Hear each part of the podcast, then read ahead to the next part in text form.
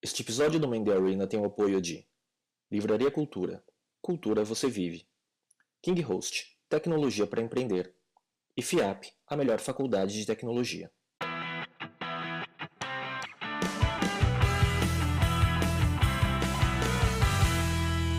Olá, esse é o Man in the Arena, um videocast sobre empreendedorismo e cultura digital. A gente está aqui de volta na Livraria Cultura, no Shopping Guatemi, em São Paulo. E eu sou o Miguel Cavalcante. Eu sou o Inchê, nosso convidado de hoje é o Vinícius Roveda, fundador da Conta Azul. Vinícius, obrigado pela sua presença hoje. Vamos começar a nossa conversa com uma breve introdução sua. Beleza, obrigado pelo convite. É um prazer estar aqui com vocês hoje. Conta um pouco quem que é o Vinícius e Vamos de lá, onde você então. veio e Então, a minha história começa é, 2000 e principal ponto assim, é 2000 e 99 para 2000. É, eu fui para sou gaúcho, nasci no Rio Grande do Sul, e aí eu fui para estudar ciência da computação em Joinville, Santa Catarina. E e lá fui com a missão assim, meu pai me falou, ah, você tem X meses lá para começar a trabalhar, se virar. E, e é isso, se não der certo, era uma universidade esta- estadual, né? não tinha o custo de me bancar lá, mas eu ah, tinha o custo de morar, né? Então, Sim. meu pai me deu um tempo, eu tinha que me virar, beleza. É, eu comecei a trabalhar em algumas empresas na área de tecnologia, em paralelo à universidade. E, e teve um lance que eu fui aprender por acaso, não foi uma coisa planejada, é, mas eu acabei trabalhando com empresas que eram empresas menores. E foi muito bacana porque eu conseguia é, ter uma noção da empresa como um todo. E aí foi aí talvez o primeiro ponto que é, eu, eu descobri é, um pouco dessa, não sei se é vocação, né, mas essa, esse destino de, de ser empreendedor. Né? E, e aí depois de, de, de algumas experiências ah, com empresas sempre ligadas à tecnologia, software, que é uma região muito forte eh, de software eh, em Santa Catarina, eu acabei tendo a primeira experiência de, de, de empreender em 2008, onde junto com outros três sócios ah, eu- fundei uma primeira empresa que chamava chama Informan, a empresa existe ainda, está tá super bem. Como é chamava? Informan. Informan. É. Empresa de serviço focada em pesquisa e desenvolvimento. É, normalmente tem clientes como a Conta Azul hoje é. É, e também hoje já atende empresas grandes, maiores, como, como na área de, de, de, de tecnologia, é, mais ou menos isso. E aí depois, ah, acho que a experiência mais marcante que está sendo minha vida até então foi em 2011, né, quando a gente começou a, a ressurgir um projeto que já existia bem antes até da Informan, é, que se tornou a Conta Azul, que é hoje o que eu estou focado e atualmente eu sou, além de fundador, CEO. Você continua com esses três sócios, vocês abriram juntos duas empresas diferentes e a empresa anterior ainda continua existindo e rodando. É, a gente teve, é, foi bacana isso, porque a gente cai naquele caso clássico de quando você começa uma, uma, uma empresa de serviço, né? E foi bacana que no nosso caso, é, a, história da Conta Azul começa até mesmo antes desse primeiro, ah, primeira experiência de, de, com a- Informan. Porque eu estava, na última empresa que eu trabalhei, eu tinha focado um pouco minha carreira mais para a área de business.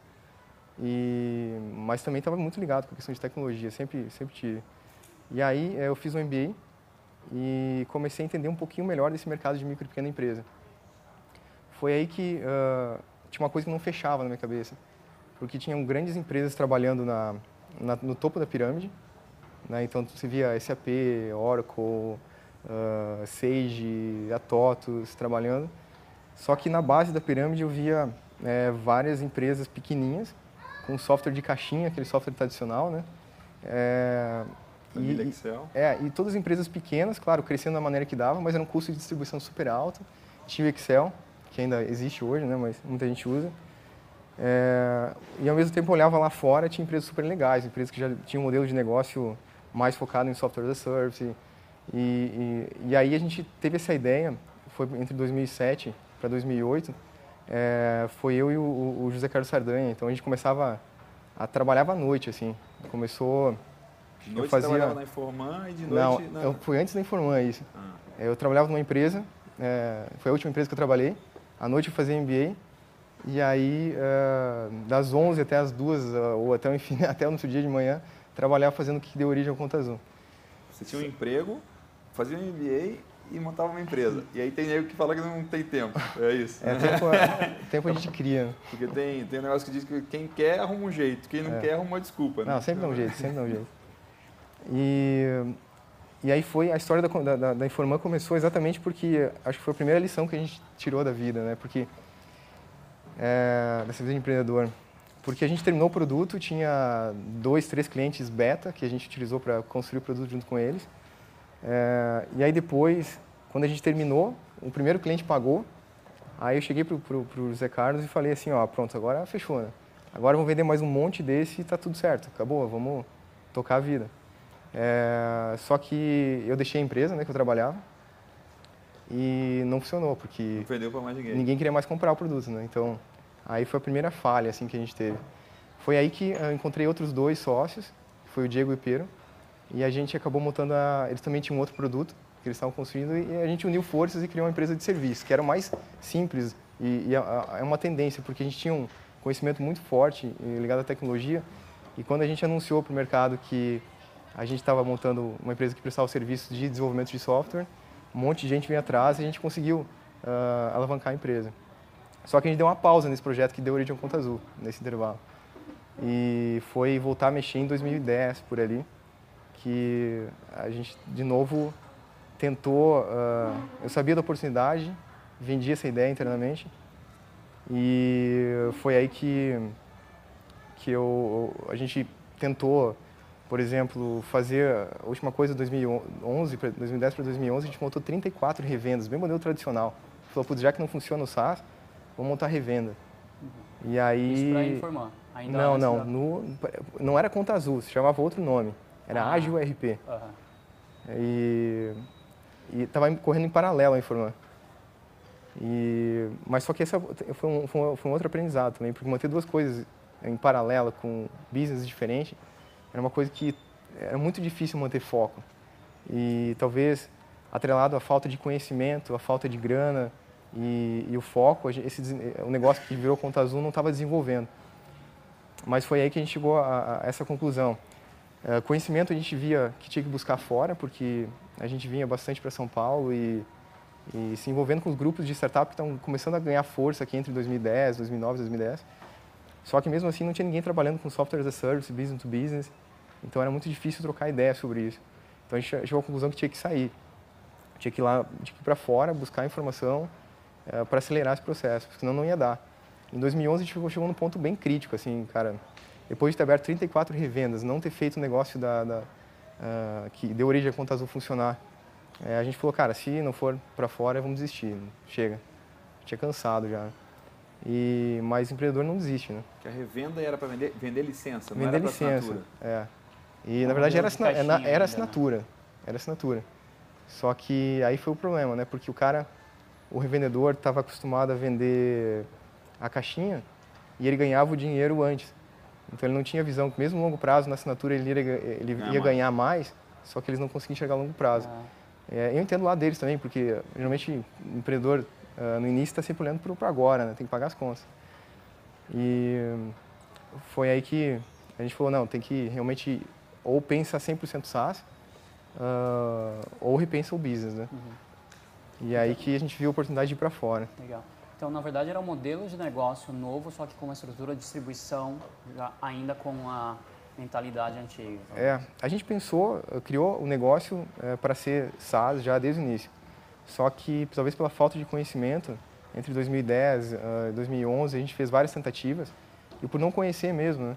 Aí tu acaba caindo para um modelo... verdade. É, padrão. Tava tudo... Uma coisa simples, não vender. É, não vendia, é. tipo, eu teve que Ninguém compra... Jeito Pô, a gente montou 34 revendas, ninguém vendeu nada, cara, foi uma droga, assim. Literalmente.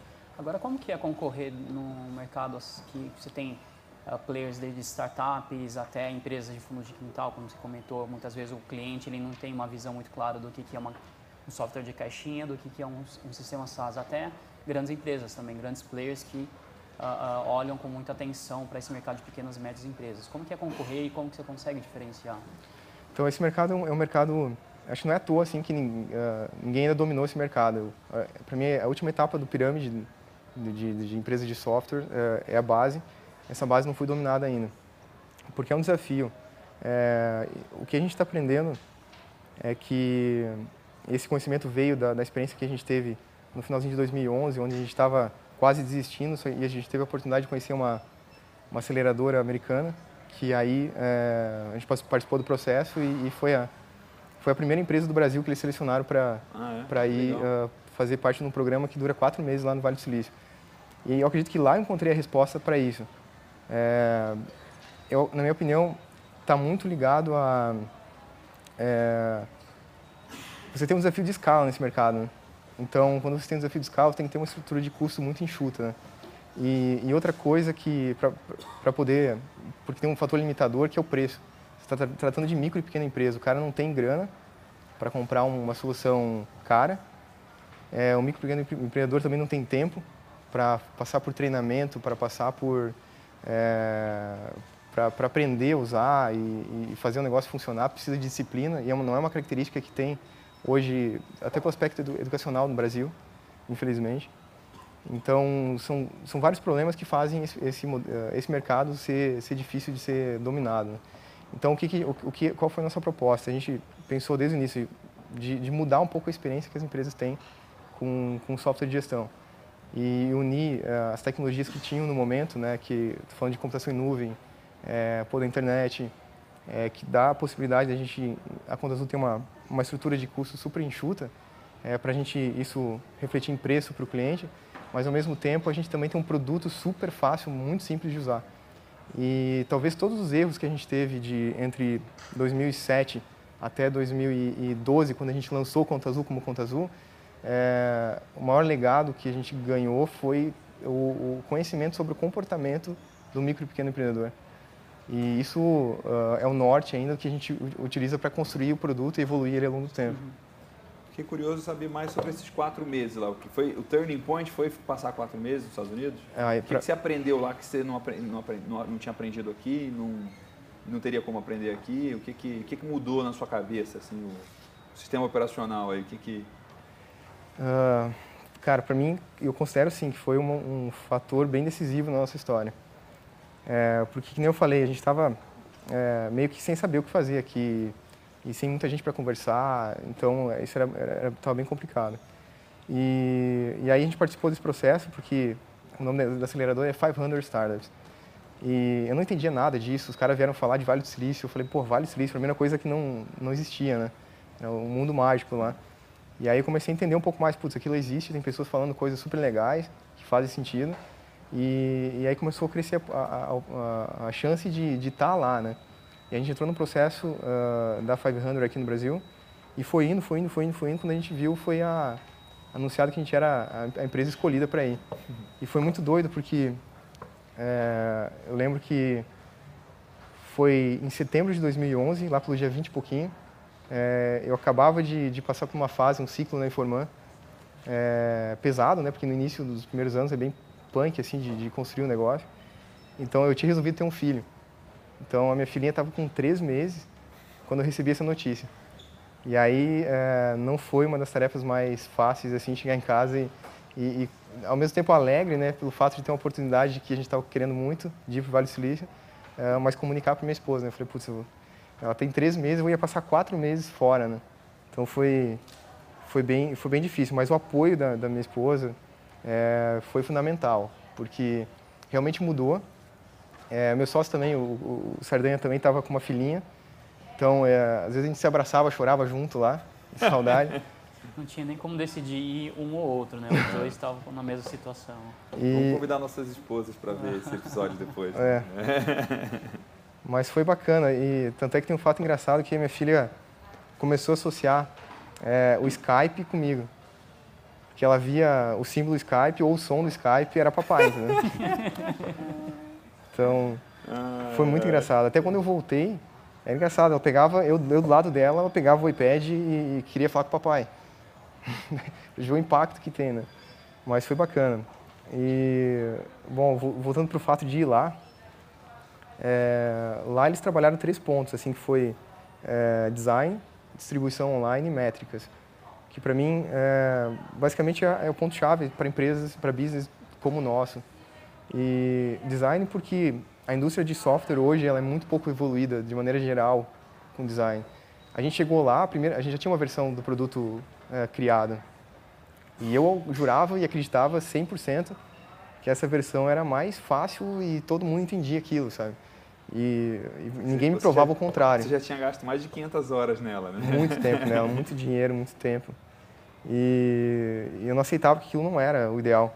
E quando a gente, a gente chegou lá e fui entender de verdade design, a maneira que os caras pensavam lá, a velocidade que, que as coisas uh, aconteciam, aí que eu entendi que o negócio era uma droga.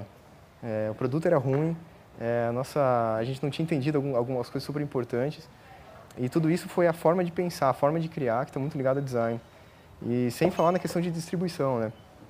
Porque, pô, é, como, como fazer o nosso produto chegar para milhares de empresas é, de uma maneira viável, né? E também para a gente ter uma, um, uma curva de crescimento super alta, porque nosso ticket é super baixo, né? A gente só vai ter resultado quando tiver um número muito grande de, de, de, de clientes. Essa era, sempre era o, o, problema, né? E, então precisava escalar muito rápido. E, e lá eles, a gente entendeu um pouquinho de, de como que o americano tem disso, né? De fazer as coisas super escaláveis, rápido, testar muito bem. É, isso mudou completamente. Eu acho que tem um pouco a ver com a, é, claro, também com a execução. É, e isso foi um fato que para mim foi uma outra lição, porque imagina a gente chegou lá e, e aí tu começou, a gente começou a conhecer as pessoas, né? E aí tu falava com os caras assim, pô, e aí, qual que é a tua história tal?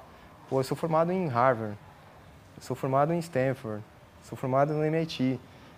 Aí eu ia responder, eu sou, eu sou formado na UDESC, em Joinville, no Brasil. Né? Então, é, cria até uma, uma espécie de um preconceito que a gente chega, sabe? Falando, putz, cara, realmente Isso os caras são... Isso não quer dizer nada, na verdade, né? Você pode ter nem se formado, se formado em qualquer lugar e... É, eu acho que essa é uma lição super bacana, porque ao final do processo, é primeiro que várias pessoas tinham realmente mudado completamente o business, várias pessoas uh, realmente estavam tinham problemas de execução. Em quatro meses? Quatro meses. É... Deu tempo para fazer essa, essas mudanças todas? Oi? Deu tempo para fazer as mudanças? Né? É, muita gente mudou completamente o business. No nosso caso, uh, não mudou muita coisa, a gente só ajustou. É, e, e, uma sensação que eu tive é que a gente teve mais confiança em executar algumas coisas que eram dúvidas. E lá uh, foi uma, uma espécie coragem, de uma né? coisa assim, cara, putz, pô, é assim. Ah. É, os caras tão, fazem dessa forma e não tem outro jeito, é assim mesmo e, e, pô, e vamos acreditar e vamos fazer dessa forma rápida. E principalmente o processo de, de contato com o cliente, a parte de design de interação mesmo, sabe? Então a gente passava, é, como tinha seis horas de fuso, tinha que acordar de madrugada para poder falar com os clientes já cedinho aqui no Brasil. Então era muita interação com o cliente, mesmo à distância. A gente conseguia fazer e conseguiu aprender muita coisa para ajustar o produto e ajustar a distribuição é, para que a gente começasse uh, em 2012 começar um, um, teste de escala. Fala uma coisa assim, que, o que mudou na distribuição? Assim?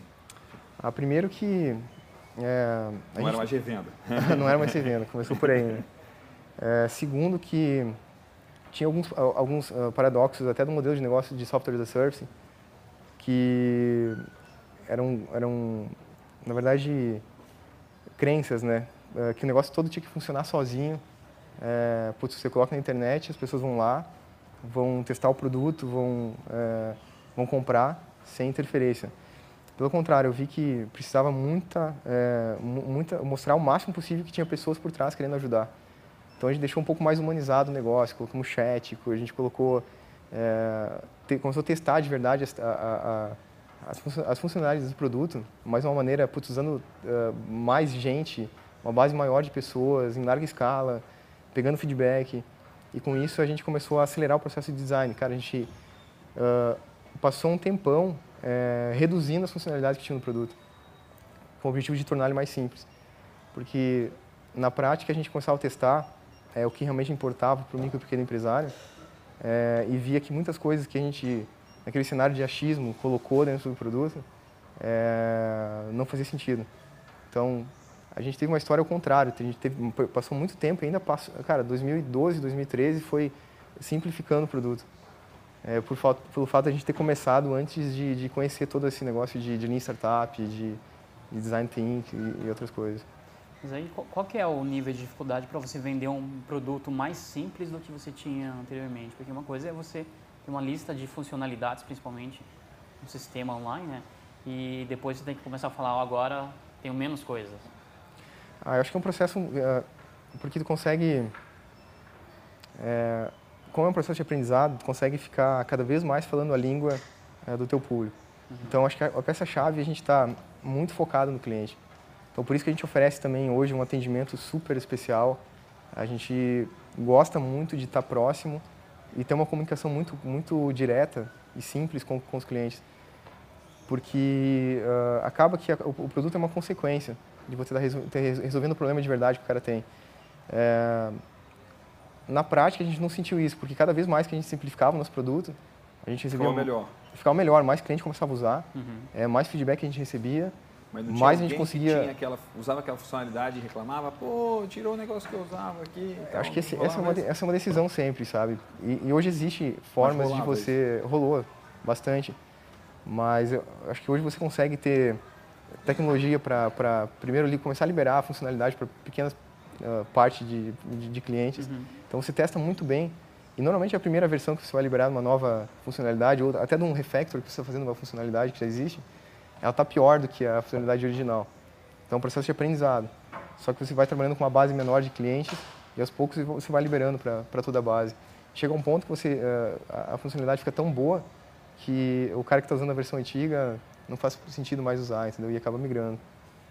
Legal. Você comentou da questão da relação diferente com, com os clientes. Cita alguns exemplos de práticas que vocês adotam uh, que, que não costuma ver na concorrência ou até em outros mercados, talvez? Você fala de... É, práticas de, de atendimento, de relacionamento com o cliente, ah, tá. que você comentou agora. Então, para a gente, essa é uma atividade chave, sabe? É... Quando, quando a gente estava pensando no modelo de negócio, é... a gente queria viabilizar, mesmo sendo um negócio de internet, que teoricamente o cara tem pouco contato com a empresa, né? não é o vendedor que vai lá bater a porta. É... a gente queria trazer um negócio muito humano, né?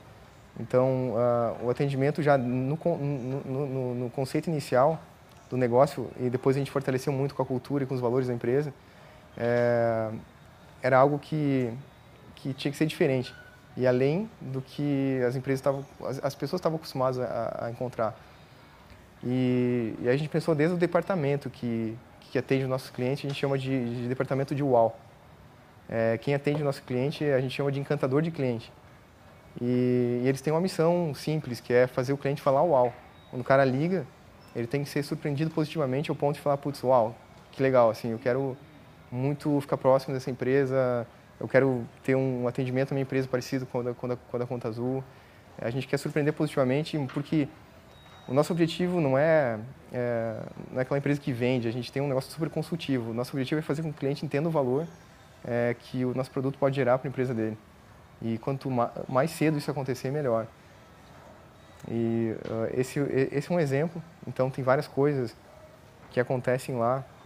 É, esses dias aconteceu de um, de, um, de um cliente entrar em contato falando que, que tinha feito um vídeo sobre a conta azul, pedindo se ele podia divulgar tal. E aí a gente chegou até mim isso e eu, pô, deixa eu ver, deixa eu, deixa eu ver o vídeo.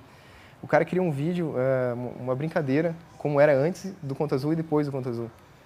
É, e foi muito bacana porque foi uma coisa totalmente voluntária e, e, e deu para entender o, a profundidade que a gente tem uh, de responsabilidade em cima da, da, das micro e pequenas empresas, sabe? Tem um caso de um cliente que esse eu nunca mais esqueço porque é, do nada a gente viu que ele estava super interativo com, com o atendimento, a gente começou a ficar mais próximo dele e um dia a gente perguntou, pô, como que é a, a, a Conta Azul para você? Ele falou, cara, a Conta Azul mudou a minha vida. Daí, como assim? É meio complexo, assim, mudou a vida. É, pô, minha vida está muito melhor. Daí, pô, mas como assim? O que que mudou?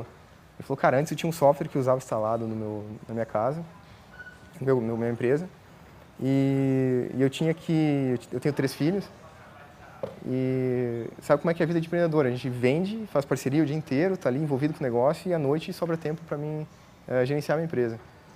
E, e aí eu tinha que ficar na empresa. Final de semana é a mesma coisa. E agora, é, eu, com Conta Azul, eu fico, eu vou para casa, eu trabalho o dia todo, eu vou para casa, fico com meus filhos, faço meus filhos dormir e aí depois eu, eu, eu atualizo as informações da minha empresa. Então, a gente começa a analisar cada historinha dessa, cara, é, é, é, é, é, incrível assim, o impacto que a gente está fazendo com um momento super importante da vida do cara, do, do, do microempreendedor, porque ele está começando, é o sonho dele que está em jogo e a gente está super envolvido com aquilo, sabe? E tentando fazer a missão de, de tornar a gestão, é, que é uma coisa super importante, né? Hoje, mais de 48% das empresas uh, deixam de existir antes dos 13 anos de vida. É, e a principal causa é falta de planejamento e gestão. Então, mudando essa experiência de gestão, é, a gente acaba ajudando para a empresa, nosso cliente virar uma grande empresa no futuro. Né? É um impacto muito grande. É o que nos move. Você tem, uh, imagino assim que no início talvez tenha muito focado muito nas empresas de tecnologia, agora uh, o público seja um público mais, mais geral, não, você não tenha tanto focado em alguns segmentos. Tem, você percebe características diferentes de cancelamento, de, de continuidade de uso, quem que é heavy user? Entendi. Tem um comportamento diferente? Uh, primeiro, uh, a gente precisa, para responder isso aí, é, só revisando um pouquinho o que é conta Zoom. Né? Então, o cara que, que quer começar a fazer a gestão da, da, do negócio dele, é uma empresa pequena, de 1 a 10, uma, uma, até 20 funcionários, é, mas é uma empresa que, tem, que, que ela tem uma gestão simples, que é a característica das empresas que estão começando. É, a gente consegue ajudar muito esse pessoal. Uh, todo o processo de controlar as vendas, controlar, uh, emitir nota fiscal eletrônica, uh, fazer a gestão financeira, fluxo de caixa, quanto a pagar, quanto a receber, importar as informações do banco para classificar ela, depois ter, conseguir saber onde a empresa está gastando, para poder tomar decisão rápida. É, e, e, dentro dos clientes que a gente está atendendo, é, realmente assim, começa o, o pessoal de, de, de, de, mais de tecnologia, né? então tem empresa de serviço, é, de empresa de software mesmo, e-commerce, agências de marketing, publicidade, propaganda, é, que são pessoas que estão mais ligadas e, e, acostumadas com tecnologia. Só que também tem é, muito distribuidor, que o cara que compra e vende remédio, bebida, alimento, e esses caras, é, eles têm uma cultura de gestão super alta também. E, e acabam, uh, quem se envolve para começar a emitir nota fiscal eletrônica, quem se envolve para começar, uh, já tem a cultura de fazer a gestão financeira do negócio, ver o, o, as, as, vantagens que tem né, no, no, futuro da empresa. Esses caras acabam uh, que começam a ter um, um, nível de uso muito mais aprofundado. E, e hoje eu considero que, acho que não tem, a gente tem que dividir, tanto é que a gente não classifica nosso mercado como, ah, putz, micro e pequena empresa, serviço. A gente criou uh, personas e a gente entende que uh, nos diversos segmentos as pessoas têm comportamentos. E então assim, eu tenho o cara que é totalmente ligado, um empreendedor de alto impacto, é, que ele pode ter uma empresa de tecnologia, mas ele pode um, ser um distribuidor, ele pode ser um, uma pequena indústria, mas ele tem a característica de ser um cara já ligado com, com o que está acontecendo no mundo, ele usa iPhone, iPad, com, uh, MacBook, é, não é o primeiro negócio dele em, em, algumas vezes, mas também tem o Romualdo, a gente bota nome para essas pessoas, né? porque a gente tem, começa a personalizar atendimento, até a maneira com que o produto se apresenta de acordo com a, pessoa, com a persona. É, e tem o Romualdo, por exemplo, o cara que é totalmente avessa a tecnologia. É, é, um tipo de cliente que a gente tem, mas é o cara que, pô, ele usa calculadora, ele tem a caneta no bolso, ele gosta de fazer anotações de papel. É, é talvez a primeira vez que ele está tendo um sistema de gestão na empresa dele. E, e a gente, entendendo essa, esse comportamento, é, a gente acaba conseguindo atender melhor e fazer um produto melhor para esses caras. E você conseguiu criar um sistema que aterriza esse cara que é avesso à tecnologia, caneta no bolso, bloquinho e tal, e, e você conseguiu criar uma maneira de conduzir esse cara para virar seu cliente, se adaptar e usar o sistema e tal, isso é uma coisa não altamente intensiva em, em atendimento de vocês? É, uh, na medida que, acho que todo esse é um processo de design, né? então, na medida que você entende quem é de verdade o, o, o, cliente, mas entendendo assim profundamente, né? não é aquela coisa de categorizar ele por, por nicho.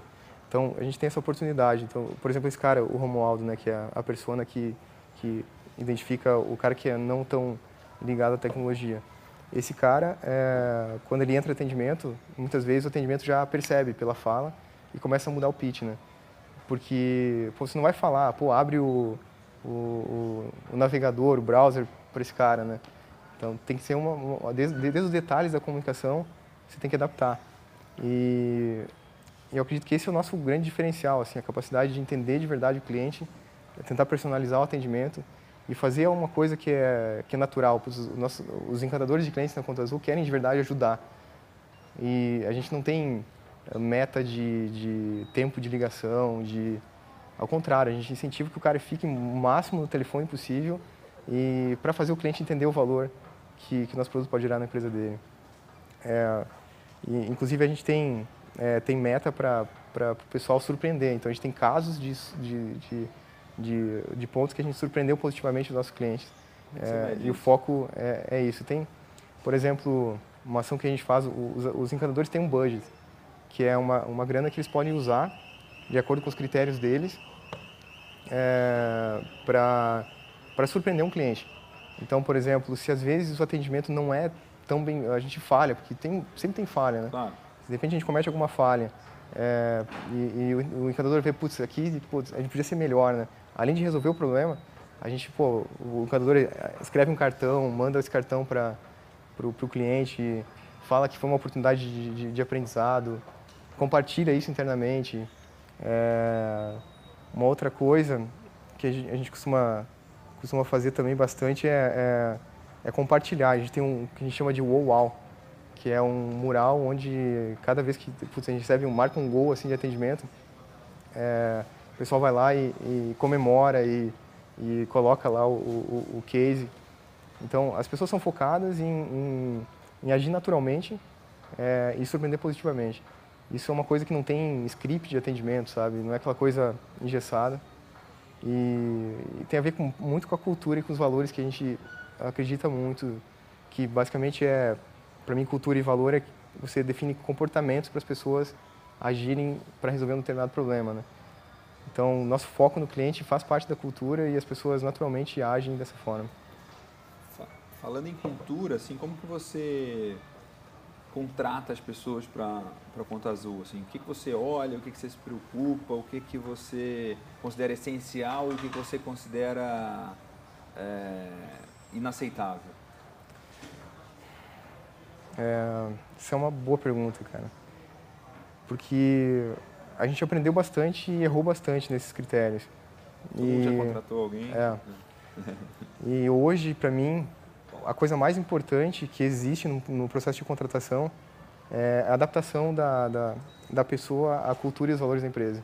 A gente já deixou de contratar pessoas que são, tecnicamente falando, totalmente adaptadas, mas a gente entendeu que não iria ter essa cultura positiva que é a Conta Azul, é, foco no cliente, uh, sabe? Não, não ia, é, por mais que comportamento não se muda, é difícil, né?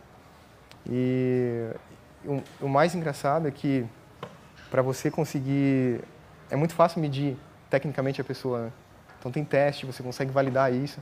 Mas como que tu valida se a pessoa está alinhada com a tua cultura e teus valores? É um processo difícil. Então a gente aprendeu bastante em como fazer isso, né? Então tem algumas algumas técnicas que a gente utiliza. A gente utiliza uma técnica chamada DISC, que a gente consegue analisar o comportamento da pessoa. Mas tem muita interação. O processo de, de contratação até a pessoa ser contratada tem várias etapas é, que vai desde do, do, líder da área, a parte de RH, é, tem que conversar com todos os sócios. É, e ainda depois, quando a pessoa entra, existe um processo de imersão, que é um, um processo onde hoje está durando uma semana, mas é super intensivo. É, o novo, novo funcionário entra em todas as áreas e trabalha em todas as áreas de verdade. Então, ele vai para a área de produto, ele vai entender como que o produto tá, a equipe de produto está trabalhando para definir o que, que vai entrar, o que, que não vai entrar no produto. E depois ele vai para a área de engenharia, ele entende como os programadores é, codificam isso, como que eles recebem do produto é, a, as informações para codificar. É, passa para a área de qualidade, entende como funcionam os testes em cima do, do produto antes de liberar uma versão. É, vai para a área de atendimento, atende, uh, começa a entender é, como funciona nosso espírito de, de, de, atendimento, como que é a nossa área de atendimento, faz a, a, atendimento assistido, chega até o ponto de, de, atender, passar por uma experiência de atender o cliente. Vai para a área de inside sales, entende também, vende para um cliente. Então, ou seja, passa por todas as áreas é, e, vive aquela, aquela experiência. E ao final dos processos, inclusive, a gente fala que é, ele pode desistir, não é uma, é, faz parte do processo de, de contratação, e, e a gente paga para o cara existir. A gente, ah, tem, é? a gente tem. Estilos apos. É, estilos apos. Legal. A gente pegou isso porque, cara, é, é realmente é muito mais barato se o cara desistir naquele momento. Então o cara, você paga pra o cara tem mil, mil reais se ele desistir. Mil reais? É. Esse valor foi baseado em alguma, algum Não. custo? que E tem gente que de desiste? É um, é um valor, até hoje não. É, mas é um valor que a gente viu que é muito mais barato do que se um cara que está desalinhado entrar e, e o custo que vai gerar para a empresa, é isso. Tem uma outra coisa também, né? Que o fato dele ter. Ele, na verdade, ele está pagando mil reais para ficar. Então, é uma coisa que ele pagou, então ele tem que estar. ele, Tem- tem isso tá também aumenta a mesmo. vontade dele ficar, né? É. Porque aí o custo de saída dele ficou, pô, por que eu não saí semana passada que eu. Ia levar pelo menos... É. E é, é uma É, semana super intensa, sabe? Ah, tem, além da- dessa imersão nas áreas, cada área tem seu teste. Então o cara tem que ser aprovado para ter um conhecimento. veta geral? Oi? Uma pessoa tem poder de veto? Ah, ve- acho que a gente tem um comitê, né? Então, é, normalmente é discutido no comitê ali como que as pessoas foram. No final, é muito bacana assim que as pessoas que passam acabam gravando um vídeo é, falando como foi a experiência. Uma coisa que a gente sempre fala nessa semana é pegar os nossos 11 valores e, e ele precisa viver esses 11 valores. E é muito bacana que depois eh, a gente fala que quando a pessoa está super alinhada, ela, ela realmente está vivendo aquilo e não é só na empresa. É uma coisa natural. E a pessoa se sente mais à vontade. E numa cultura que, que você tem transparência, que você tem acesso às informações todas da empresa, a gente compartilha quanto que a empresa fatura, quanto que a empresa tem de cliente, quanto que, é, quais, qual é a estratégia, é, é muito compartilhado, muito horizontal. E quando você tem um alinhamento de valor, é, esse mix cria um, ambiente que as pessoas se tornam muito mais produtivas naturalmente. E é isso que a gente acredita muito, um ambiente sincero, um ambiente que a pessoa não está trabalhando, ela está vivendo aquilo. Muito legal. O que, que vem de novidade pe- pela frente aí? Ah, esse ano vai ser um ano de, de bastante novidade no, no, no- no produto. São pequenas coisas que a gente está fazendo para deixar todo o processo de emissão de nota fiscal eletrônica super mais simples e mais agradável para o cliente. É, a gente está tá, para lançar um, um- que a gente está chamando de ecossistema. Né? Então, é uma rede de, de aplicativos que tão, vão trabalhar junto com a Conta Azul.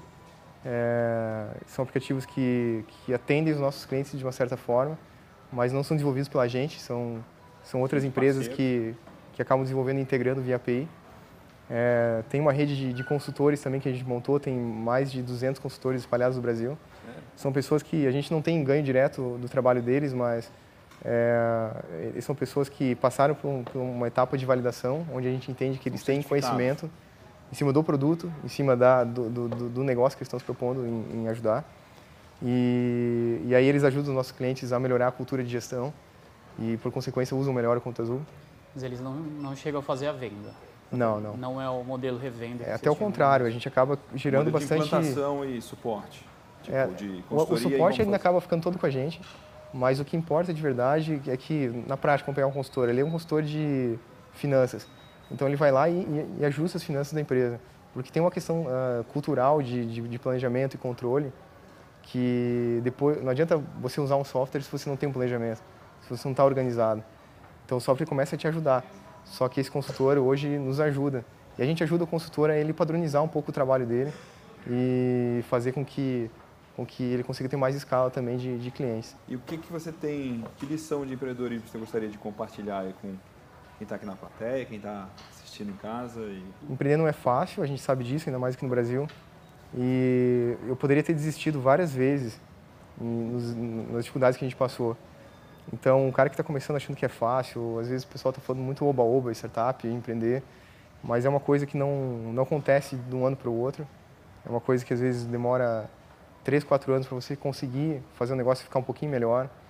É, e, o- e a persistência, para mim, é uma coisa fundamental para começar a empreender. Outra coisa é que eu estou aprendendo um pouco isso, mas é sonhar grande, sabe? É, se for fazer alguma coisa, é, defina uma visão que, que realmente vale a pena. E você E- aprendeu no 500? Ou já Eu acho que não aprendi lá, cara. Eu vi que lá a gente poderia fazer coisas grandes, mas eu estou falando uma coisa mais profunda, assim. Estou falando de sonho, estou falando de, de visão pessoal. É, Cara, o trabalho de fazer uma coisa mediana, de uma coisa muito grande, na minha opinião é quase o mesmo. A gente sempre trabalha muito. Então, se for para trabalhar muito, mirar um negócio grande. Eu acredito que aqui do Brasil tem muita coisa legal para sair, E estou vendo que muita coisa está acontecendo e a gente precisa acreditar. A gente foi lá fora, viu que tem muita gente preparada, mas de verdade, assim, o que contou e o que está contando até agora é a capacidade de execução, foco, é, persistência. E, e, de verdade, assim, é criar uma cultura e entender quais são os valores daquele negócio e fomentar dia a dia, como se estivesse regando uma plantinha, fomentar isso, porque uma cultura não se muda, isso não pode chegar depois que, que entender que cultura virou um, problema, virou um problema, querer resolver o problema. Isso não se resolve rápido. Então, criar um negócio desde os primeiros dias já, muito focado em ter uma cultura e os valores legais, condizentes ao, ao negócio, vale muito a pena e para mim é uma questão de vida ou morte. Muito bom, chegando aí no final do Mandy Arena com o Vinícius do Conto Azul, queria pedir para você indicar um livro para a gente, já que a gente está na Livraria Cultura e a gente gosta tanto de livro, e livro é uma coisa que pode ajudar tanto a gente a ser pessoas melhores e melhorar nosso negócio. Qual é o livro que você recomenda? Eu recomendo um livro que eu li é, antes de, de abrir a, a minha primeira empresa. E é um livro que me ajudou muito a, a pensar em modelos de, de, de gestão diferentes. Eu era era muito contra assim a, aos modelos de gestão das empresas que eu trabalhei e, e isso me deixava incomodado e, e acho que isso me motivou a procurar pessoas que estavam querendo fazer modelos de negócio e uma cultura de gestão e gestão diferentes.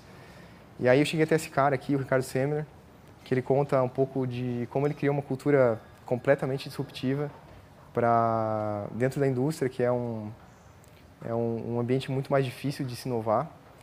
E, eu li esse livro, várias coisas que ele fez me inspiraram a, a montar coisas diferentes e, e, coisinhas do dia a dia, até hoje que a gente faz a Conta Azul, são inspiradas uh, no que eu li aqui.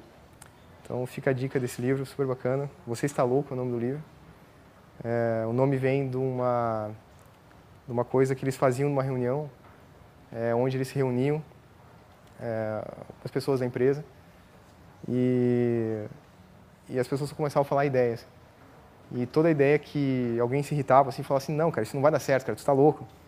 Eram as ideias escolhidas para analis ser analisadas profundamente. Então, tá aí a dica. Muito bom. Vou dar Olá. minha dica. É, eu já li esse livro, é ótimo. Muito... Inclusive, você falou em alguma edição passada já desse é, livro. É, num outro episódio. O livro que eu vou indicar aqui é o Marketing Comunicação em Tempo Real, que é do David Meerman Scott. É, é um livro sobre a velocidade da comunicação atual, sobre as oportunidades da comunicação atual, de como você se relacionar na, no mundo que as coisas estão acontecendo mais rápido, as notícias estão correndo mais rápido, e como que as empresas podem usar as ferramentas para de internet para se comunicar de uma forma melhor, estar mais próximo dos seus clientes, estar mais próximo do seu público. Né? É, uma curiosidade, além de ser um livro que eu achei bem legal, é que o pessoal da Évora me convidou para escrever a, o prefácio da edição brasileira. É, né? Muito bem. Minha indicação é o livro A Metal. Acho que é um livro um pouco mais antigo também. Uh, mas para mim é, é, importante essa indicação pelo fato assim, da gente ver muitas vezes uh, focado no, no, na inovação, no produto uh, e não pensar muito na organização interna das empresas. E aí quando a gente cresce, acho que assim o, o Vinícius provavelmente deve viver bastante isso com os clientes eles acabam perdendo muito controle de várias coisas. E a Meta ele tem uma visão de criar processos, criar organizações, não importa qual que é esse tipo de empresa, qual que é a estrutura, mas que ajude você a crescer de uma forma mais organizada. Então, a minha indicação de hoje é a Meta. Muito bom, chegamos ao final de mais um Mandy Arena. Muito obrigado, Vinícius, por estar aqui obrigado. com a gente. Prazer. Obrigado, Vinícius. Bom aprender. Valeu, bom valeu, Miguel. Tem gente construindo coisas bem bacanas e com pensando grande em todos os lugares do Brasil. Obrigado. Prazer participar com você também. Valeu.